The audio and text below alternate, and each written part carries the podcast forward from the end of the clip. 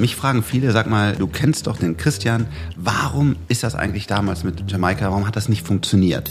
Ich glaube, es ist ein Gremium, das Feigenblattcharakter hat, nach dem Motto, schau mal her, wir sprechen mit den Leuten, aber es passiert eben nichts. Also das ist unfassbar, dass wir ein Heimatministerium Ministerium haben, genau, aber äh, keins für Innovation. Jetzt Linke würden sofort auf die Palme gehen, aber ich sage es trotzdem, Schulen müssen unternehmerischer werden. Dass jetzt die nächsten 10 bis 20 Jahre wirklich entscheidend werden und wir müssen ja. das machen. Und deswegen ja. ist für mich dieser Frust unfassbar tief, dass diese ganze Regierung nichts mehr macht, sich nur noch selber gegenseitig zerschießt. Das war ein kurzer Schnipsel aus meinem Gespräch mit Frank Thelen. Und damit herzlich willkommen zu einer Premiere, nämlich der ersten Folge meines Podcasts. In regelmäßigen Abständen will ich Persönlichkeiten, die ich spannend finde, aus der Wissenschaft, der Kultur, der Wirtschaft und der Politik treffen, mit ihnen diskutieren zwei Perspektiven, zwei Farben zu einem Thema will ich beschreiben. Und in der ersten Folge habe ich mir eingeladen Frank Thelen, Seriengründer, Unternehmer, Löwe in der Fernsehshow Die Höhle der Löwen und ein politisch unglaublich engagierter, unabhängiger Kopf. Lieber Frank, vielen Dank, dass du die Einladung angenommen hast. Ich freue mich. Ich freue mich sehr, hier zu sein. Man kennt dich ja jetzt auch als Buchautor, deine Biografie. Was mir nicht so klar war, ist, du hast eine große Vergangenheit als Skateboarder. ja, genau. Du hast es gelesen. Erstmal vielen, vielen Dank dafür. Ja, eine große Ehre. Ja, meine, meine Jugend war, war Skateboarding und irgendwie hat mich das so begeistert und ich wollte dann immer mehr lernen und dann war es nachher auch so eine Crew, wo man einfach dazugehören hat. Also ich war sicherlich nicht super talentiert, aber ich hatte viel Passion dafür. Bist du deshalb auch Freund von, von Hip-Hop und Graffiti? Von Graffiti nicht, aber Hip-Hop mag ich schon sehr gerne. Weil es ja so irgendwie so eine, eine, eine Szene, ne? Eine Szene, genau. Aber irgendwie Graffiti bin ich nie reingekommen. Wenn du jetzt so an deine, deine Zeit dich zurückerinnerst, Schule, Skateboard, Schule war nicht so das Wichtigste im Leben bei dir? Nee, überhaupt nicht. Also vor allen Dingen auch was Schlechtes. Ich hatte eine sehr, sehr schlechte Erfahrung. Dieser Frontalunterricht war einfach nicht meins. Und ich habe dann wirklich abgeschaltet. Und das Ergebnis war sogar, dass ich vom Gymnasium geflogen bin ich habe das gar nicht hinbekommen. Es war einfach eine, ich war nachher auch so einer Negativspirale. Und dieser Frontalunterricht hat mich kaputt gemacht und das ist auch eins der, der Themen, die ja auch euch als, als FDP bewegt. Wie kriegen wir das hin, die Bildung wirklich komplett zu ändern? Sie digitaler zu machen, ja genau, und praxistauglicher zu machen. Klar, ist ein großes, großes Thema für uns. Ich glaube, wir können bei der Schule noch individueller werden und meine, deine Bildungsbiografie, jemand, der ja ganz offensichtlich Spirit hat und viele Talente hat, dass der die Schule ohne Abschluss verlässt, sagt eigentlich ja weniger etwas über dich als über unser Bildungssystem, das so im Spitzen- und Breitensport noch nicht so ist, wie es eigentlich einig sein sollte, finde ich schon. Sag mal, da, da will ich dich mal was fragen, du als ja. Profi. Wenn man das jetzt wirklich ändern will, so wie, wie ihr das ja wollt, wie realistisch, ich glaube, es interessiert auch deine Zuschauer, also mich interessiert es brennend, wie realistisch ist das eigentlich, sowas umzusetzen und zu ändern? Wir haben ja diesen Föderalismus, wir haben dann die einzelnen Länder darunter und immer wenn ich dann damit so Elan reingehe, und ich bin ja sehr, sehr froh, dass du das wirklich immer weiter machst als Spitzenpolitiker, ist das wirklich schwierig, so Dinge umzubauen. Wie würde so eine Roadmap aussehen? Wann könnte man wirklich das Bildungssystem in Deutschland mal ändern? wir müssen von zwei Seiten ansetzen. Einerseits in den Ländern, die ja die Kultushoheit haben. In mhm. den Ländern müssen die, die Bildungs-, die Schul-, die Hochschul- und die Jugend- und Kinderminister, Familienminister eine andere Politik machen. Ich nenne die zusammen, weil Bildung ist ja nicht nur Schule, gerade auch die Kita spielt eine große Rolle. Da habe ich übrigens mal politisch angefangen als okay. Kindergartenexperte der FDP-Landtagsfraktion in NRW. Ich war jüngster Abgeordneter des Landtags und ich war Studierender und dachte, okay, ich speise die Perspektive der Studenten ins Parlament ein. Und dann haben meine Kollegen gesagt, Moment, als jüngster Abgeordneter Abgeordneter stehst du eigentlich den Kindergärten biografisch am nächsten. Kümmere dich, doch, kümmere dich darum. Also insofern, ich fange wirklich Bildungspolitik mit der Kita an die zu einer echten Bildungseinrichtung werden muss. Jetzt nicht im Sinne lesen, rechnen, schreiben, aber konzentrieren können, eine Geschichte erzählen können. Ja. Präsentation, ähm, Storytelling, so wichtig. Ne, und deutsche Sprache.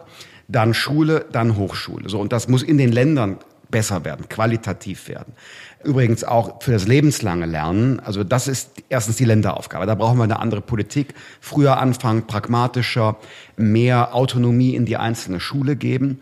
Jetzt Linke würden sofort auf die Palme gehen, aber ich sage es trotzdem, Schulen müssen unternehmerischer werden. In dem Sinne, dass Unternehmer ja innovativ sind, dass sie sich dem Wettbewerb stellen, ja. dass sie besser werden wollen, dass sie mit knappen Ressourcen gut umgehen. Das ist ja für mich Unternehmertum. Nicht jetzt im Sinne von Rendite und Gewinn, sondern im Sinne von, von kreativ und mit, mit Knappheiten umgehen. In dem Sinne müssen die Schulen mehr Autonomie haben, um unternehmerischer mit ihren Ressourcen umzugehen. So, das ist der erste Strang. Und der zweite Strang dieser Roadmap, die du eingefordert hast, das ist hier drüben im Reichstag. Da müssen wir entscheiden, dass das Grundgesetz verändert wird. Der Bund muss Geld geben können für die Schulen. Ja. Und wir brauchen mehr Vergleichbarkeit und mehr gemeinsame Qualitätsstandards zwischen den 16 Ländern. Da muss das Grundgesetz weitergedreht werden, damit der Bund zum Beispiel Leistungsvergleiche machen kann und damit es vielleicht auch so ein Gremium mal gibt von, so stelle ich mir das vor, Praktiker, Experten, Länderminister und der Bund kommen zusammen, um über Bildungsstandards zu sprechen, statt dieser Kultusministerkonferenz. Ist leider ein sehr dickes Brett, das wir bohren müssen. Ja. Der Kretschmann von den Grünen ist dagegen, die CSU bremst, die CDU will nicht richtig. Und die AfD ist komplett dagegen. Die, die wollen ja alles abschotten und die, jedes Land soll alleine wuseln. Paradoxerweise in der Frage sind wir mal mit den Grünen einer Meinung. Die wollen da in eine ähnliche Richtung gehen. Aber es ist ein hartes, hartes Brot. Jetzt mal in der Praxis, wenn ich jetzt bei NRW, da haben wir ja glücklicherweise, zumindest meiner Meinung nach, eine wirklich hervorragende Regierung. Also ich lebe da auch ja in Bonn und mhm. genieße das. Also es echt funktioniert hervorragend. Finde ich auch. Mhm. Können die jetzt wirklich was umsetzen? Also können die jetzt zum Beispiel sagen, ist ja so ein Thema, was auch, glaube ich, du forderst, was mir auch total am Herzen liegt, dass man in der Schule bereits mal Wirtschaft lernt. Also ja, klar. es geht ja gar nicht darum, Wirtschaftsexperten Experten zu haben, aber genauso wie man halt nun mal auch Mathematik, Physik, Geschichte und Sport lernt, sollte man so ein bisschen Wirtschaft, ein bisschen Absolut. Programmieren. Und das, ja. das, das, das dürft ja. und könnt ihr jetzt auch schon umsetzen. Ja, das machen wir auch. Okay. Also ich fange wieder mit der Kita an. Unser FDP-Familienminister hat als erste Amtshandlung erstmal einen dreistelligen Millionen-Euro-Betrag in die Hand genommen, okay. um die Qualität der Kitas zu stärken, überhaupt die Landschaft zu erhalten. Das war ein Trümmerfeld, das SPD und Grüne hinterlassen haben. Und im Schulbereich, da geht's um IT-Kenntnisse und da geht's um mehr Wirtschaftskenntnisse. Die kommen jetzt in den Unterrichtsalltag rein. Klar gibt's ein paar Basics zu tun. Also ich denke an Unterrichtsausfall, die Inklusion, also die Einbeziehung von behinderten Schülerinnen und Schülern in die Schulen, das musste neu geregelt werden. Und jetzt geht es darum, digitale Didaktik, digitale Inhalte, Coden und Wirtschaftskenntnisse in die schulische Praxis zu bringen. Also das ist, das ist ein Ziel. Wie ging es aber eigentlich bei dir weiter? Also Schullaufbahn war nix. Und Skateboard spielte eine Rolle. Und wie ist jetzt dein Schritt gewesen hin zum Unternehmer? Tja, das war Passion und das ist das, was, glaube ich, auch so oftmals fehlt, diese, diese Sehnsucht nach dem Meer, irgendwas zu machen. Und mein Vater hat gesehen, ach du Scheiße, aus dem wird nichts, das wird ein Riesenproblem. Und hat gesehen, da gibt es eine neue Schule in Bonn, hat mich dort hingebracht und dann wurde ich aufgenommen und danach musste ich dort ein Praktikum für die Schule machen. Und da habe ich jemanden kennengelernt, der mich begeistert hat. Das war ein ganz kleines Team, das hat das erste Bildschirmtelefon der Welt entwickelt. Damals noch nicht über das Internet, sondern ISDN, also Peer-to-Peer, Kanalbündelung.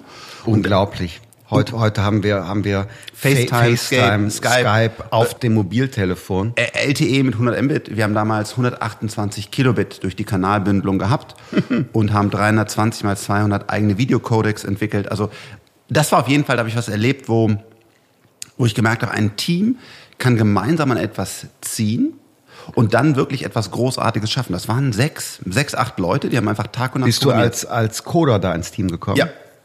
Wie, wie kamst du denn eigentlich an, an IT? An IT, mein, mein Opa hat uns irgendwann so ein, so ein 386 SX mit 4 Megabyte und 52 Megabyte Festplatte bei 16 Wobis. Megahertz. Nee, 32 waren das. 32? Ja, das war schon, ja, war schon gut. Und, ah, okay. Aber ohne Co-Prozessor. Also der also SX. Jetzt, jetzt, im Jahr 1995, 96? So ja. Genau. Das war dein erster Computer? Ich weiß, ich bin spät eingestiegen. Jetzt krieg ich Ernsthaft? Der, Kein ihr, C64? Ihr hättet jetzt gerade kein Amiga. Ihr hättet gerade Christians Blicke sehen müssen, ja, wie er mich wirklich. ja, er ist Späteinsteiger. Ja, ja. Ich war ja erst Skateboardfahrer und dann mhm, habe ich ja gedacht, diese blöden Computer-Idioten, das war ja uncool mhm. sogar. Mhm. Aber dann genau hat mich das so begeistert, weil ich ja diese Truppe kennengelernt hatte und dann hatte ich noch jemand, der hatte ein Modem und das fand ich alles super.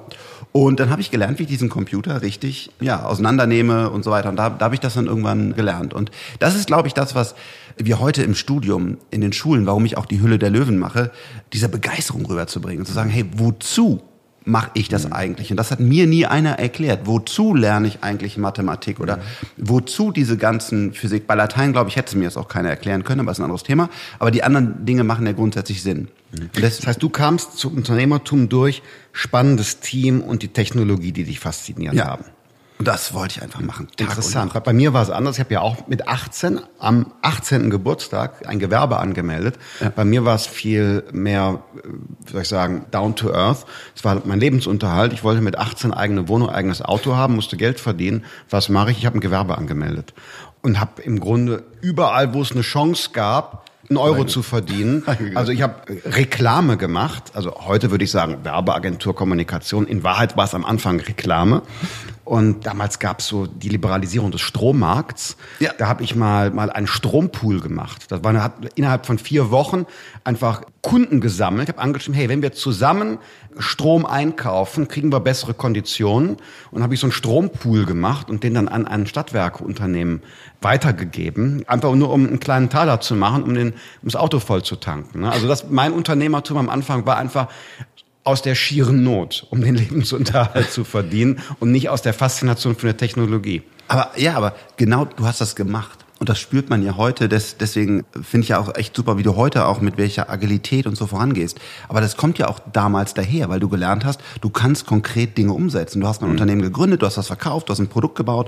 Und das ist eine so wichtige Erfahrung, die einfach manchen Politikern oder vielen auch in der Welt fehlt. Es muss gar nicht zum tollen Erfolg sein, aber einfach mal dieses, ich habe es einfach mal Ja. gemacht. Du hast jetzt einen Strompool gebaut, das ist schon ehrlich gesagt ziemlich cool, aber man kann ja auch kleinere Dinge einfach mal zum Erfolg führen. Dieses Machen, einfach mal loslegen, diese DNA ist halt, die fehlt vielen und die müssen wir auch in, in, in der in Studien und Schule einfach mehr unterbringen. Und vielleicht auch lernen, dass Unternehmertum nicht heißt, man wird schnell einfach reich und muss dann nichts mehr tun. Wir haben ja in Deutschland so ein Bild vom Unternehmer. Ach ja, die Unternehmer, das stimmt, das sind doch diese reichen Leute, die irgendwie gar nicht mehr arbeiten müssen und die nur von ihren Kapitaleinkünften leben. Das ist ja so ein Bild, das vermittelt wird. Leider, leider manchmal auch in den Schulen weil Lehrerinnen und Lehrer vielleicht auch nicht so viel Kontakt in die Wirtschaft haben. Die Realität ist, wenn ich mich an meine Zeit erinnere, also hier Reklame, Kundengewinn, also harte Arbeit, übrigens auch Eigen-PR, gibt's noch Videos von mir im Netz. Ja. Probleme sind dornige Chancen. so, also so Eigen-PR machen, damit irgendwelche Kunden auf dich aufmerksam werden, dich selbst zum Thema machen, weil wer geht zu einem 18-Jährigen, der Reklame macht? Die Leute kennen einen ja nicht. Dann Strompool und, und fünfmal den Telefonhörer in die Hand nehmen, bis einer überhaupt mal zuhört, was du verkaufen willst. So, also äh, erstens ist es harte Arbeit und viel Frust und zum anderen, meine unternehmerische Erfahrung ist, okay, dieses Mini-Projekt Strompool, sechs Wochen erfolgreich. Werbung, sieben Jahre, erfolgreich. Sehr erfolgreich sogar, hat mir eine gewisse Unabhängigkeit gebracht. Aber auch mal ein Jahr Startup-Unternehmer, an dem ich beteiligt war, nicht erfolgreich, gescheitert, Insolvenz, Risikokapital verloren. Arbeitsverträge gekündigt und so weiter. Also auch so eine Erfahrung gehört zum Unternehmertum dazu. Es gibt keine Garantie auf Erfolg. Haben wir übrigens gemeinsam. Ne? Du hast auch schon mal ein Unternehmen gehabt vor deinen Erfolgen, das nicht jetzt so durch die Decke gegangen ist. Ja, also das oder so ganz viel, aber ich habe halt auch noch den Fehler gemacht und privat gebürgt für fast eine Million und war dann, bin dann Oh. quasi aufgewacht mit, während die anderen so langsam ihren ersten Job und es lief gut und dann gab es vielleicht den ersten Hattest du kleinen Schulden? Firmenwagen. Genau, kam ich nach Hause zu meinen Eltern und habe halt gesagt, ich habe alles zerstört, was ihr jemals aufgebaut habt. Also viel mehr, weil so viel Geld hatten wir gar nicht. Wir hatten 80.000 Euro Zinslast alleine, die ich generiert habe jedes Jahr. Und, Gottes äh, genau, und zwar dann habe ich mich halt, also mein, mein Körper hat auch dann nicht mehr funktioniert, weil einfach die Last für mich so groß war, weil ich mich wirklich auch sehr, sehr geschämt habe. Das war schlimm. Ich habe nichts Falsches gemacht. Ich habe Tag und Nacht gearbeitet und es hat mir auch Spaß gemacht. Ich habe nie Urlaub gemacht, zehn Jahre lang. Und es ist auch super. Ich habe hart gearbeitet, es war schön. Aber das Ergebnis war halt einfach, dass ich, dass ich einfach eine Million Schulden hatte und keinerlei Perspektive mehr für mein Leben hatte. Und das gehört beim Unternehmen, also das hoffentlich gehört nicht oft dazu, aber es kann halt auch beim Unternehmertum dabei sein. Und deswegen genau, wir müssen das Bild ändern. Es gibt sicherlich auch böse Unternehmer, wenige, genauso wie es auch Klar. sonst was gibt. Aber die meisten Unternehmer, die ich kenne, arbeiten echt hart und machen und, und bewegen was und bauen Arbeitsplätze und gehen immer wieder ins machen Risiko. geile Produkte. Das muss man ja auch mal sagen. Also was wären wir ohne Leute mit guten Ideen, die Produkte entwickeln, die wir cool finden. Irgendwelche überlegene Services oder, ja. oder irgendwie eine neue Technologie. Also irgendjemand hat die Idee und wir profitieren davon, dass wir sie kaufen können und sie gerne haben. Und klar, der bekommt, ein, bekommt Kapital dafür und äh, die meisten entwickeln dann neue Sachen damit. Und warum geht's in Deutschland heute so gut? Das sind doch die Hidden Champions, die nur wir in Deutschland mhm. haben. Das sind die Sennheisers, die Miele, die Bosch. Das sind alles Unternehmer, oftmals Unternehmerfamilien, die dahinter stehen. Oder es sind halt die, die Sachen, die auch für uns sorgen, dass uns so gut geht, ja. Mhm. Und wir zum Beispiel haben jetzt auch investiert in, in äh, das Flugtaxi. Das ist jetzt nicht immer dann ideal durch die Medien gegangen, aber das ist wirklich wahr, ein, ein, ein elektrischer Jet, der vertikal startet und landet, sehr leise ist, keine Emission hat und so günstig ist, dass sich fast jeder den leisten kann. Er ist günstiger als ein Taxi. Das heißt, dadurch kann in wenigen Jahren fast jeder Privatjet fliegen. Genau, das, das ist das, was Unternehmertum bringt, wenn man solche Innovationen macht. Und deswegen geht es dann allen Leuten besser. Und ich finde, ja, wir müssen daran arbeiten, dass das Unternehmerbild einfach besser wird. Bei der Gelegenheit übrigens, ich habe auch schon mal ein bisschen über das Flugtaxi gespottet, aber nicht über das Flugtaxi, sondern über unsere Digitalstaatsministerin Doro Bär, die ich persönlich übrigens schätze, nette, kluge Kollegin. Nur als die ins Amt kam, und es ging um Digitalisierung. Das erste, was sie angesprochen hat, war, wir müssen uns auch in das Flugtaxi verlieben. Ich finde Flugtaxi auch super. Über den Stau hinwegfliegen, toll. Wenn das bezahlbar ist und schnell und emissionsarm, hey. Frei, bin, emissionsfrei. Emissionsfrei sogar. Ich bin der Erste, der, gut, es ist elektrisch. Ja, wir machen das alles über Solar. Ja, und über Solar. Aber ihr holt den Strom doch aus dem Netz, oder? Nein, nein, wir machen ja eigene Stationen. Wir haben es ja ah, wie okay. Tesla. Okay, also sogar emissionsfrei, nicht wie das Elektroauto, das ist ja ein Braunkohleauto noch lange Zeit, also sogar emissionsfrei. Also was ich sagen will ist, sie spricht über Digitalisierung. Das erste, was sie nennt, ist Flugtaxi. Man hätte vielleicht über Glasfaser und Mobilfunk der fünften Generation vorher sprechen können. So, in dem Zusammenhang habe ich da ja. ein bisschen gespottet. Flugtaxi an sich finde ich eine super Idee. Ja. Also, also das, das stellt sich auch dir, du hast ja dann sofort das auch wieder richtig gestellt auf Twitter und das, da hat sie einfach unglücklich kommuniziert, weil die Leute genau ja. das, bei denen stottert Netflix und jetzt erzählt sie was in diesem Flugtaxi. Flugtaxi, genau. Sie first wusste, things first. Mhm. Genau, sie wusste halt von mir auch, wie weit das Projekt ist mehr und dann hat sie das, das war einfach, war einfach nicht so gut. Kurzer Aber, Werbeblock, bis wann müssen wir eigentlich noch auf der Straße mit Reifen fahren? Ab wann können wir in die Luft? In sehr, sehr kurzer Zeit. Also deutlich kürzer, als man das denkt. Es wird keine zehn Jahre, wahrscheinlich auch keine fünf Jahre mehr dauern, aber da muss man sehen, wann Lilium was announced. Und wir haben ja auch Volocopter äh, mhm. in Deutschland, was ja super ist, dass wir zwei haben. Ja. Mhm. Also wir haben ja auch verschiedene äh, Projekte, die mhm. daran arbeiten und ich denke, das wird wirklich sehr bald Realität werden. Okay, ich kann es kaum erwarten. Du, du investierst da ja in, in Technologie. Was ist denn so generell so dein Fokus? Gibt, hast du so einen speziellen Fokus, in den du, den du gehst, wo du sagst, okay, das, da habe ich eine spezielle Kompetenz, das interessiert mich, da glaube ich dran? Ja, das habe ich das erste Mal in meinem Leben habe ich so einen Zehn-Jahres-Plan. Bisher habe ich immer einfach jeden Tag irgendwie gearbeitet und geguckt, was ich hinkriege. Ich das erste Mal einen Zehn-Jahres-Plan. Warum? Ich habe mein Leben aufgeschrieben und habe dann hinten geschrieben, was passiert in den nächsten 10 bis 20 Jahren und habe mir das erste Mal Zeit genommen, dieses Puzzleteil einfach zusammenzubauen. Da ist keine Magie dabei, das kennen wir alle. Künstliche Intelligenz, Blockchain, Quantencomputer, was können Roboter und so weiter. Und dabei ist mir klar geworden, dass wir in den nächsten Jahren die Menschheit eine so tiefgreifende und breite Veränderung sehen werden, wie wir es noch nie erlebt haben.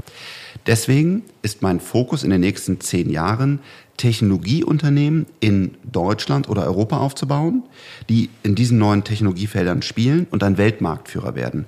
Und leider muss man auch da über Geld sprechen, weil Marktkapitalisierung bedeutet Erfolg. Es wird so gemessen. Deswegen ist mein Ziel, ein bis zwei Unternehmen mit aufzubauen als Investor und, und Unterstützer, die über 100 Milliarden Marktkapitalisierung haben. Das hört sich jetzt sehr verrückt an, aber das brauchen wir, um wieder mitzuspielen, mitspielen können international. Wir haben die großen Search, Mobile und so weiter haben wir alle verpasst. Da kommen wir auch nicht mal rein. Aber jetzt kommt halt KI. Jetzt kommt eine Blockchain, wo ihr übrigens ein super gutes Papier rausgebracht habt. Also einfach vielen, vielen Dank an die FDP. Mhm, danke, Ernsthaft. dass du es gewürdigt hast. Das ja. ist ein Hammer. Das wirklich, das brauchen wir auch. Es gibt Quantencomputer, die werden kommen mhm. und so weiter. Also die Technologien sind da. Mhm. Und jetzt müssen wir gemeinsam, und ich kann natürlich nur ein ganz kleines Puzzleteil sein, daran arbeiten, dort wieder mhm. internationale Champions in Deutschland aufzubauen. Mhm. Denn das haben wir in den letzten 20 Jahren nicht gemacht. Mhm. Und das ist meine große Mission. Mhm. Du bist doch in diesem Digitalbeirat der Bundesregierung. Ne? Du lächelst schon so. Ja, okay. es, gibt, es gibt einen Innovation Council und einen Digitalrat, glaube ich, heißt der. Ja, okay. Und was macht ihr so? Was machen wir so? Wir besprechen diese Themen, unter anderem zum Beispiel künstliche Intelligenz. Wir sind gute Köpfe drin. Aber da auch natürlich die Frage, wann kann man was konkret auf die Straße bringen? Das ist auch da mhm. mein, mein großes Fragezeichen. Und was ich spüre bei der Dorothee Bär ist eine sehr gute Energie. Sie ist immer da, erreichbar und so weiter. Aber die Frage ist, wie kriegen wir das jetzt ins System rein? Das ist so ein mhm. bisschen mein, meine Bedenken aktuell. Und da, da muss man dran arbeiten. Das muss ich auch noch lernen. Wie genau kann das denn dann mhm. umgesetzt werden? Das ist eine Herausforderung. Ich will dich nicht in Verlegenheit bringen. Deshalb musst du zu dem jetzt nicht sagen, was ich sage. Das ist nur jetzt meine Meinung.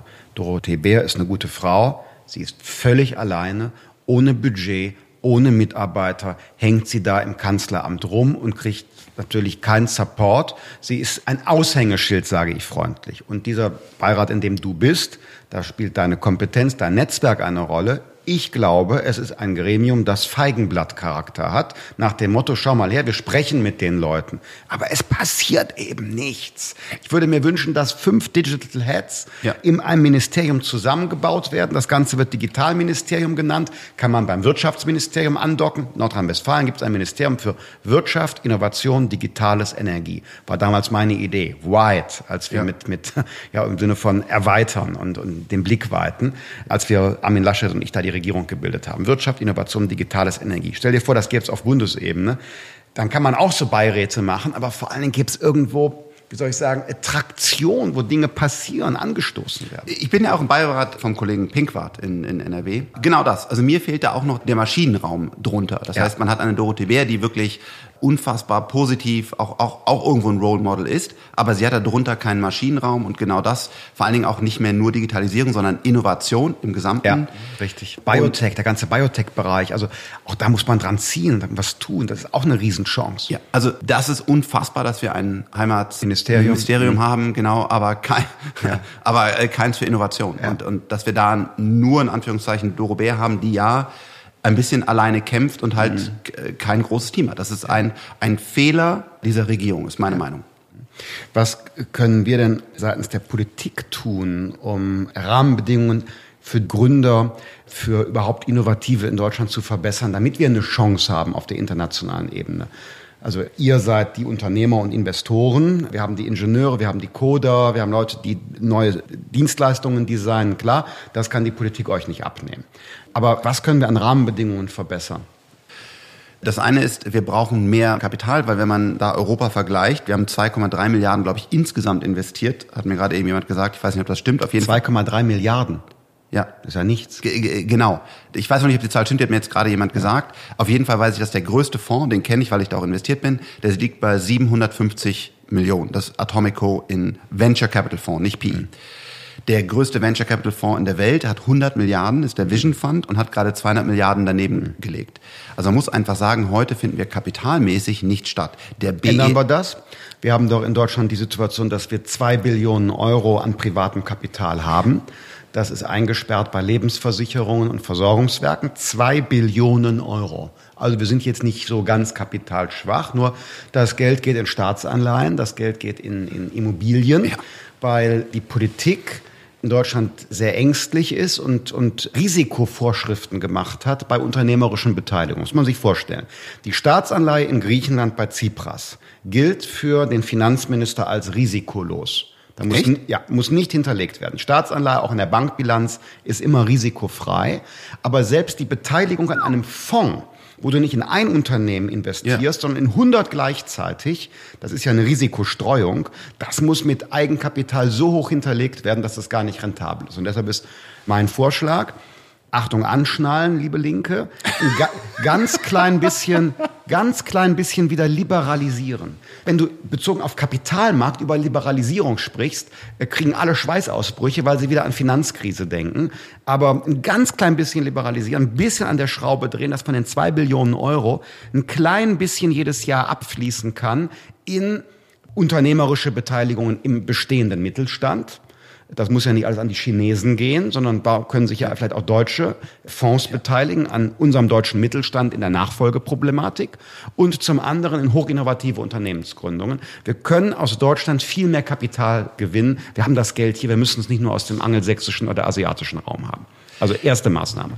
Ja, und vor allen Dingen, also die Bubble, die ja da war, war ja mehr Immobilien und weil dann halt wilde Immobilienpapiere getauscht und keine Ahnung was wurden. Also in der Technologie. Subprime, genau. Genau, das war ja das, also da kam ja gar nicht die Krise her, sondern die Krise kam ja nicht aus der Technologie heraus. Deswegen genau das. Also ich unterschreibe ich total genau das. Wir müssen das Kapital aktivieren und wir müssen sogar teilweise jetzt per Gesetz leider eingreifen, was ich eigentlich gar nicht gerne tue und sagen, zwei bis drei Prozent von diesen ganzen Pension Funds müssen in Technologie investiert werden, damit wir jetzt einmal diesen Push haben, weil wir leider so viel verschlafen haben. Also ich ja. mag eigentlich, wenn sich der Markt selber reguliert, aber wir sind so weit abgeschlagen, dass man leider jetzt ein bisschen Druck aufbauen muss. Ja, ich stimme dir zu. Die steuerpolitischen Rahmenbedingungen könnte man auch so verändern, dass in Deutschland Fondsmanagement attraktiver wird als im Ausland und können wir bestimmte Abschreibungsmodelle nachdenken für unternehmerische Beteiligungen, die nicht erfolgreich sind auch. Wie gehen wir da mit den Verlusten ja. um? Wir könnten die Frage stellen, wie ist es eigentlich bei der Frage der steuerlichen Würdigung der Beteiligung an Unternehmen. Wir haben ja die Situation, dass Arbeitnehmerinnen und Arbeitnehmer in Start-up-Unternehmen gerne auch beteiligt werden am ja. Unternehmen, also am, am Eigenkapital, Aktienoptionen oder so bekommen. Ist in Deutschland nicht so attraktiv. Es ist eine Katastrophe. Das ist quasi 50 Prozent oder noch mehr Steuern drauf. Das ja. ist das sogenannte genau. ESOP, also Employee Stock Option Program. Das ist ein ja. Riesenproblem. Genau das. Man müsste das tun und müsste das interessant machen, weil man erkennen würde, dass jetzt die nächsten 10 bis 20 Jahre wirklich ja entscheidend werden und wir müssen ja. das machen. Und deswegen ja. ist für mich dieser dieser Frust und du weißt, ich mag die FDP, aber ich mag genauso auch die CDU, CSU, weil ich glaube, es ist eine vernünftige Partei. Und für mich ist gerade dieser Frust in Deutschland so unfassbar tief, dass diese ganze Regierung nichts mehr macht, sich nur noch selber gegenseitig zerschießt. Und ich bin jetzt als, als Wirtschaftler da und denke, ach du Scheiße, jedes Jahr, was ich verliere, ist richtig teuer, weil das kommt jetzt gerade alles und wir sind jetzt mhm. dabei, dass künstliche Intelligenz, Blockchain und so weiter gesetzt werden. Und ich sehe einfach da, wie wir einen ein Stillstand, Absolut, ja, leider einen Stillstand in Deutschland haben, wo die Leute und selbst also die AKRR, glaube ich, heißt sie, die selbst die hat jetzt mal gesagt, wir haben mit ihr gerade in einer Talkshow, hat sie gesagt, das ist ja äh, Du meinst Annegret Kramp-Karrenbauer. Ja, mhm. ja. ja. Wie ist die Abkürzung? AKK sagen manche. AKK, okay. Mhm. Genau. Sie hat ja selber gesagt, das ist ja nur noch, also wir zerschießen uns hin. Also sie war da echt, was ich auch sympathisch fand, sehr offen und wir müssen jetzt wieder ins Arbeiten kommen und das Ja, kann das, ich nur unterschreiben, wäre gut. Das ist der Wahnsinn, was da Wir verlieren ohne Ende Zeit. 5G, Mobilfunk brauchen für so vieles.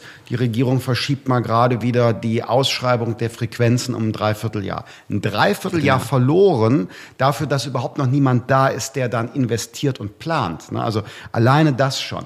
Dann Stichwort Bürokratismus wird nicht weniger, sondern wird mehr. Also bei den ganzen Zukunftsthemen, die wir haben, Anpassungsflexibilität erhöhen, den Sozialstaat zukunftsfest machen, Wettbewerbsbedingungen steuerlich und so zu verbessern, Investitionen in Bildung, Qualität in Bildung, unser Eingangsthema. Wir stehen irgendwie so auf der Stelle. Fachkräftezuzug, auch ein Riesenthema. Ich habe die aktuelle Studie KfW Gründermonitor aus diesem Jahr ja. sagt, nicht Bürokratie und Kapital, worüber wir gesprochen haben, oder Bildung ist das Hauptproblem. Das Hauptproblem nach dem Gründungsmonitor ist, Fachkräfte. Auch so ein Riesenproblem. Ja, ja, ja. Fachkräfte gibt es ja. nicht. Das bremst auch Wachstum. Und haben wir ein modernes Einwanderungsrecht? Immer noch nicht. Auch was die GroKo vorlegt, zu zögerlich. Also wir verlieren Zeit und ja, ich hoffe darauf, dass wir irgendwann einfach eine andere Mentalität auch in der Politik bekommen, Dinge anzupacken. Da muss ich dich aber auch was fragen. Mich fragen viele, sag mal, du kennst doch den Christian. Warum ist das eigentlich damals mit Jamaika? Warum hat das nicht funktioniert? Und das wäre einfach super, wenn du das nochmal kurz zusammenfassen kannst. Warum, was ist da damals genau passiert? Man sieht's ja jetzt. Wir haben Stillstand, weil Frau Merkel Entscheidungen, die sie in den letzten 13 Jahren getroffen hat, einfach nicht mehr revidieren will und ein Stück festgefahren ist. Sie will nichts Neues anfangen.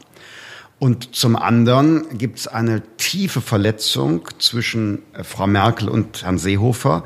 Die haben hier richtig ja einen Krieg veranstaltet. Fast persönlich, ne? Das ist persönliche Rechnungen, persönliche Verletzungen.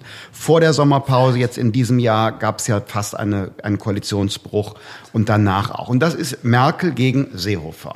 So, diese Probleme wären bei Jamaika nicht weg gewesen, sondern wären genauso zum Tragen gekommen. Dann gibt's was Zweites. Die Grünen haben gegenwärtig ja so einen tollen Höhenflug, aber geändert an ihrem Programm hat sich nichts. Das ist eine Partei, das kann man wählen. Ne? Bei denen steht nicht im Zentrum Klimaschutz und, und tolle liberale Gesellschaftspolitik und Toleranz. Das ist das, was die Marketingaussage ist. Wenn man mal reinschaut ins Programm, da geht es um Gleichmachen, um bürokratisch Steuern, um Quoten, um Verbote, um Subventionen. Das ist eine alte linke Agenda. Das kann man wählen, ja. Und der, der Robert Habeck, der vertritt das auch so cremig, dass man nicht sofort immer die alte Verbotspartei hört. Aber es ist im Grunde nichts Neues. Und wir sind eine Partei, wir wollen Technologie, wir wollen, wir sprachen eben über Liberalisierung am Kapitalmarkt, für mehr Gründerkultur. Wir vertrauen den Menschen und glauben deshalb, dass wir eher Regeln für die Großen aller Amazon brauchen, aber nicht ja. eine Datenschutzgrundverordnung, wo der Vereinsvorsitzende drunter leidet. Ne? War ja eine grüne Idee, Datenschutzgrundverordnung. Ich finde gut, wenn wir gegen die Googles, Amazons. Ja, aber und, das ne? Gegenteil ist doch das, das Ergebnis. Klar, das Ergebnis klar. ist, dass du Opt-in machst, weil du drin bist und du brauchst Facebook oder Amazon, da bist du so schön und schrecklich, dass Frank, es abhängig. Frank, ja, ja. Aber ich werde wahnsinnig. Ja, ja, aber ich sag ja nur, warum hat es nicht geklappt? Merkel, Seehofer, die haben Kladderadatsch und die Grünen sind eine linke Partei. Hey, kann man wählen, super. Die Grünen übernehmen gerade die Rolle der SPD. SPD ja. plus Grüne bleibt ja gleich, nur dass die die Rollen getauscht haben. Also die Grünen sind eine linke Partei, darf man wählen wie eine liberale Partei. Wir wollen befreien und so weiter. Und in der Konstellation hätte ich alles brechen müssen. Also was ich hier vorgeschlagen habe an, an finanzpolitischer Agenda, Soli abbauen, Abschreibungsbedingungen, Stock Option Programs für Mitarbeiter, Kapitalmarktliberalisierung für Venture Capital, davon hätte ich nichts umsetzen können. Das heißt, die Leute hätten dich dann gefragt, du kennst doch den Christian Lindner, was ist das eigentlich für ein Verräter? Der hat uns über Jahre gesagt, was er tun will und jetzt ist der Minister und fliegt nach Bali zur Weltbanktagung, aber hier kümmert er sich um nichts. Und da erkläre ich lieber, warum das nicht geklappt hat, ja. als dass ich ewig der Verräter bin. Und ich glaube, das wird auch noch eine ganze Zeit so anhalten, bis zur nächsten Wahl werden wir immer noch dieses Jamaika erklären müssen. Und dann, wenn es eine Regierung gibt, der wir angehören, denk an mich. You can quote me on that. Jetzt sagen die, oh Mensch, ihr seid so kompromisslos, wieso habt ihr nicht Jamaika gemacht? Wenn es eine Regierung gibt, der wir angehören, ich schwöre dir, dann kommt Folgendes. Mensch, jetzt ist die FDP in der Regierung, aber die sind ja wieder umgefallen, haben ja gar nicht alles umgesetzt, was sie vorher gesagt haben. So ist das eben, muss man aushalten. Ja, also ich finde das super, dass du da so prinzipientreu bist. Und ich finde es schade, dass bei den, bei den meisten das vielleicht nicht so ankam. Und ich glaube, das ist echt wichtig, dass man auch genau dieses, dieses Rückgrat hat. Und ich selber, ich kenne ja auch einige von den Grünen, gibt ihr da absolut recht, dass es einfach überhaupt keine Grünen-Partei mehr ist, sondern halt wirklich eine moderne Linke, ja. die viel, viel besser ist, und das ist mir auch ganz wichtig zu sagen, als die Linke, weil das ist eine radikale Partei. Die Linke ist für mich genauso radikal. Also Wagenknecht und so weiter. Wie ja. eine, wenn eine AfD, wer sagt, die Bullenschweine und so weiter, das geht einfach nicht. Das sind, wir haben zwei radikale Parteien. Und das Witzigste ist eigentlich, oder das Hundschönste, wie kann man denn heute wirklich der Umwelt helfen. Der einzige Weg ist radikale Innovation. Absolut. Alles andere kannst du komplett Absolut, vergessen. Ja. Natürlich ist das toll, Strohhalme zu verbieten und so weiter. Das finde ich auch alles gut. Und dann, aber nicht mal das trauen sich ja. Aber wie es geht, wir brauchen leider radikale Lösungen. Wir müssen ein CO2-Problem lösen. Wir müssen wirklich ein Energiesprung Aber durch Technologie. Einzige, und, und, und nicht, genau. Das einzige nicht, Weg. Ja, und sehe ich auch so, auch in der globalen Perspektive. Was nicht geht, ist Verzicht. Wir müssen jetzt verzichten und weniger dies und weniger das. Niemand auf der Welt wird Deutschland folgen, wenn wir so die, die Prediger des Verzichts und der Askese sind. Da werden die Chinesen sagen, ja, macht doch, wenn ihr wollt, aber wir wollen hier noch Wohlstand haben. Und deshalb ist unsere große Aufgabe, Innovation zu ermöglichen und zu schauen, wie schaffen wir Klima- und Energiewende so, dass wir unsere wirtschaftliche Substanz erhalten. Und das geht nur ohne Ideologie. Also ich sage mal ein Beispiel, Elektroauto kann man wollen. Gegenwärtig ist aber Braunkohlestrom drin, einfach weil die Leitungen nicht da sind und, und mhm. weil wir eben noch so viel Braunkohlestrom im Netz haben. Auf der anderen Seite gibt es die Möglichkeit, das ist also eine meiner Lieblingsinnovationen, synthetische Kraftstoffe herzustellen. Da wird CO2 aus der Luft umgewandelt in synthetisches Methan zum Beispiel. Und das wird dann im regulären Verbrennungsmotor verfeuert. Und es wird natürlich nur das CO2 freigesetzt, was vorher umgewandelt worden ist. Das Startup schauen wir uns gerade sehr genau an. Ist vom KIT wahrscheinlich. Gibt mehrere. Audi, okay. Audi macht das sogar schon. Genau, die Frage Geht ist, wie man, mhm. genau, also das, das wäre, das wäre so ein richtiger Gamechanger. Ja. Frage ist, kriegt man das CO2 aus der Luft? Ne? Das ist das gerade, also in den Mengen und so, dass man es macht. Aber genau das brauchen Sowas. wir. So genau. genau so. Ich weiß, also wir glauben aktuell, es funktioniert leider nicht. Vielleicht funktioniert es bald oder in den nächsten Jahren, aber das ist ein Gamechanger, wenn man einfach sagt. Es ist gegenwärtig das Problem, glaube ich, mit dem Wirkungsgrad. Ne? Also ja, genau. der Wirkungsgrad ist relativ gering. Aber wenn du erneuerbare Energie hast, die teilweise ja weggeschmissen werden muss, weil wir keine Netze haben. Wir haben keine Energiespeicher, die so. bezahlbar sind. Auch und das ist ja ein Energiespeicher. Ja. Die Umwandlung von CO2 in einen Kraftstoff ist ja eine Art von Speicherung. Ne? Da werden wir sehr umfangreich investieren in einen Speicher, der zehnmal besser ist als alles, was wir heute haben an Lithium-Batterien, weil es eines der großen mhm. Probleme, wenn ich grüne Energie haben will, mhm. brauche ich bezahlbare Zwischenspeicher. Also auch da sind wir uns total einig, genau das. Die mhm. Grünen sind eigentlich nicht grün, sondern das ist eine linke Partei. Wer, wer heute Umweltschutz haben will, muss Innovation wählen, welche Partei das auch immer dann ist, weil ohne Innovation ja. werden wir diesen ja. Planeten auf gar keinen Fall retten. Ja, wir sind einer Meinung, bei den Grünen würde ich ein klein bisschen noch variieren. Die Grünen sind klar eine linke Partei und damit hängt Folgendes zusammen. Die wollen auch Innovation, aber die Grünen wissen schon, was innovativ ist. Und, da, und das ist der Unterschied. Ne? Das heißt also, die, die wollen politisch sagen, so, das ist jetzt innovativ und das fördern wir mit Subventionen oder Quoten und so weiter. Und das ist der Unterschied zu uns. Wir wollen auch Innovation, nur ich weiß nicht welche. Also ja. ich weiß nicht, was wird der Gamechanger sein. Deshalb schaffen wir Rahmenbedingungen. Also wir geben ein Ziel vor, CO2-Reduzierung bis 2030, 2050. Und auf dem Weg dahin müssen wir eigentlich offen bleiben für Ideen, die vorher noch niemand hatte und die plötzlich alles verändern können. Und wenn du politisch bestimmte Dinge verbietest oder andere Dinge förderst, chancenlos. Ja, du kannst aufs falsche Pferd setzen.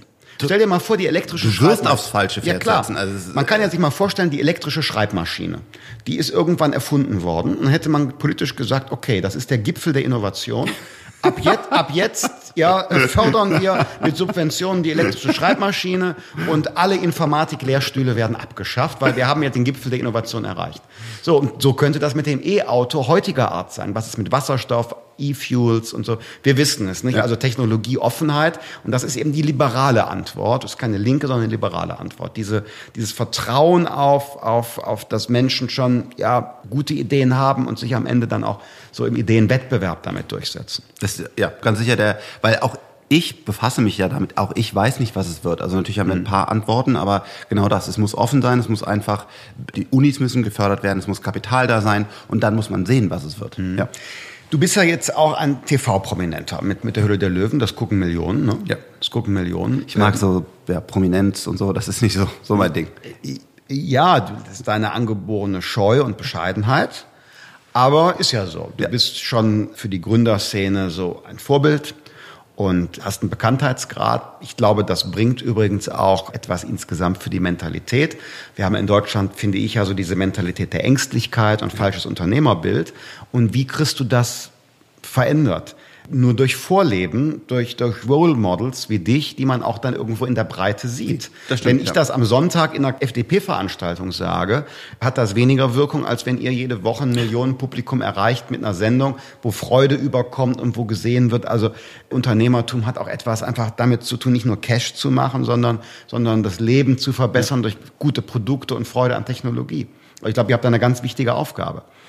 Ja, also es macht, deswegen mache ich es auch, weil ich eigentlich gerne tiefgreifende Technologien nur noch machen würde, aber genau das, diese dieses Role Model nach vorne gehen und wenn man sieht, wie viele Leute dann wegen der Sendung gegründet mhm. haben oder ihr Studium ernster nehmen oder das, das machen und auf einmal auch Politiker und andere auch auf einmal das Thema mehr auf der Uhr haben, eigentlich mhm. wie bescheuert, aber weil es jetzt im Fernsehen und wir sind ja deswegen auch in der Bildzeitung und so weiter, mhm. jeden Tag fast, ja, das ist schon ist eine, ist eine wichtige Sache. Wie, wie ist das gekommen und was, was macht das mit dir, das, das Fernsehen?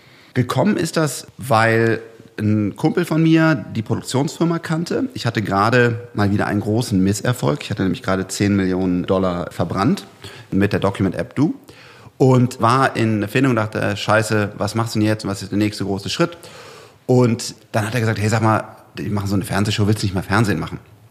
Habe ich gesagt, Fernsehen mache ich auf gar keinen Fall und habe dann die paar Leute, die ich damals kannte aus dem Fernsehen angerufen, die haben auch alle gesagt, nein Frank, du bist erfolgreicher Investor, du bleibst aus dem Fernsehen. Jede einzelne Wirtschaftssendung, die bisher mit Kallmund oder ich weiß nicht, was da alles lief, alles gescheitert, bitte bleib raus. Und dann habe ich aber ein Glas Rotwein getrunken, habe darüber nachgedacht und gesagt, nee, das schaue ich jetzt einfach mal an. Das finde ich einfach mal total interessant, wie diese andere Branche funktioniert. Und dann habe ich dazu gesagt und dann saßen wir da und das war auch echt abgefahren, ja noch mit Wural Öger und so. Und das war auch am Anfang gar nicht gut oder so oder erfolgreich. Jetzt die fünfte Staffel. Ne? Fünfte Staffel, ja. Wahnsinn. Aber irgendwie haben wir es geschafft, damals so wenigstens zwei Millionen Viewer, was schon gut war, einigermaßen zu schaffen. Und irgendwie hat diese Sendung überlebt. Und so hat sie sich dann entwickelt. Und ich habe mich auch stark eingebracht, mit der Produktionsfirma daran gearbeitet, wie man Startups optimieren kann und so weiter. Du bist der Einzige, der in allen fünf Staffeln dabei war, ne? Der Einzige, ja. Das heißt, du bist jetzt so die Säule. Ja, oder ist das so? Ja, ja, also genau. Also ich bin, bin da, ja. Aber du, das Fernsehen ist ein Hobby. Und es wird immer ein Hobby bleiben. Mir ist total wichtig, ich bin Technologiemensch. Ich möchte Technologie fördern. Und ich habe keinerlei Bestrebnisse, irgendwie jetzt noch, noch eine Show zu machen oder sowas, sondern ich möchte wirklich Technologie fördern. Mhm. Könntest du dir vorstellen, irgendwann in die Politik zu gehen? Ja und nein. Ja, weil es super wichtig ist und deswegen bin ich auch so unfassbar dankbar, dass du diese Energie hier reinsetzt. Nein, weil da frage ich mich auch, wie du das hinbekommst, weil ich dich ja als Mensch erlebe. Diese, diese Geduld. diese, diese, ja, dieses äh, fünf Arbeitszirkel und, und du mhm. weißt, du, ihr wisst ja jetzt zum Beispiel, wie muss die Blockchain reguliert werden. Das habt ihr ja sauber erarbeitet. Und warum wird das jetzt nicht umgesetzt? Punkt. Es ist Geduld, es ist natürlich auch, also es ist wie, wie ein Fußballtrainer, wie der Bundestrainer im Fußball. Du hast immer 80 Millionen Leute, die eigentlich genau wissen, wie es besser laufen sollte. Und also ich finde, am Politikerjob die Geduld ist das eine, aber das andere, was echt starke Nerven braucht, ist, jeden Tag hörst du von eigenen Parteifreundinnen und Parteifreunden oder liest es im Posteingang oder bei Facebook oder bei Instagram oder in der Zeitung von Journalisten, was du eigentlich für ein unvollkommener, dummer Mensch bist. Dabei wäre es doch so einfach, man müsste nur, nur ja. wenn man doch mal das und jenes und machen sich doch mal, jeder weiß es besser. Und damit umzugehen und irgendwann zu sagen, so, jetzt habe ich meine Linie und egal, was die anderen jetzt da sagen und kritisieren, ich ziehe das durch. Das ist für mich so dieses, dieses was, was Politiker ausmacht, mhm. also eine Linie zu haben und nicht, nicht permanent verunsichert zu sein, wenn, wenn es immer Leute gibt, die in alle Richtungen ziehen. Geduld kommt auch noch dazu. Ich finde, genau das eine Linie zu haben und zu sagen, man lässt sich nicht ablenken und, und kann auch mit Kritik und mit Scheitern umgehen, das qualifiziert dich eigentlich durchaus für einen Politiker. Ein paar Leute, die ungeduldig sind, wie du hier in dem Laden, täte, glaube ich, der Branche ganz gut. Also ich sag mal so, ich, ich nehme es mal auf Wiedervorlage. Ja, ja?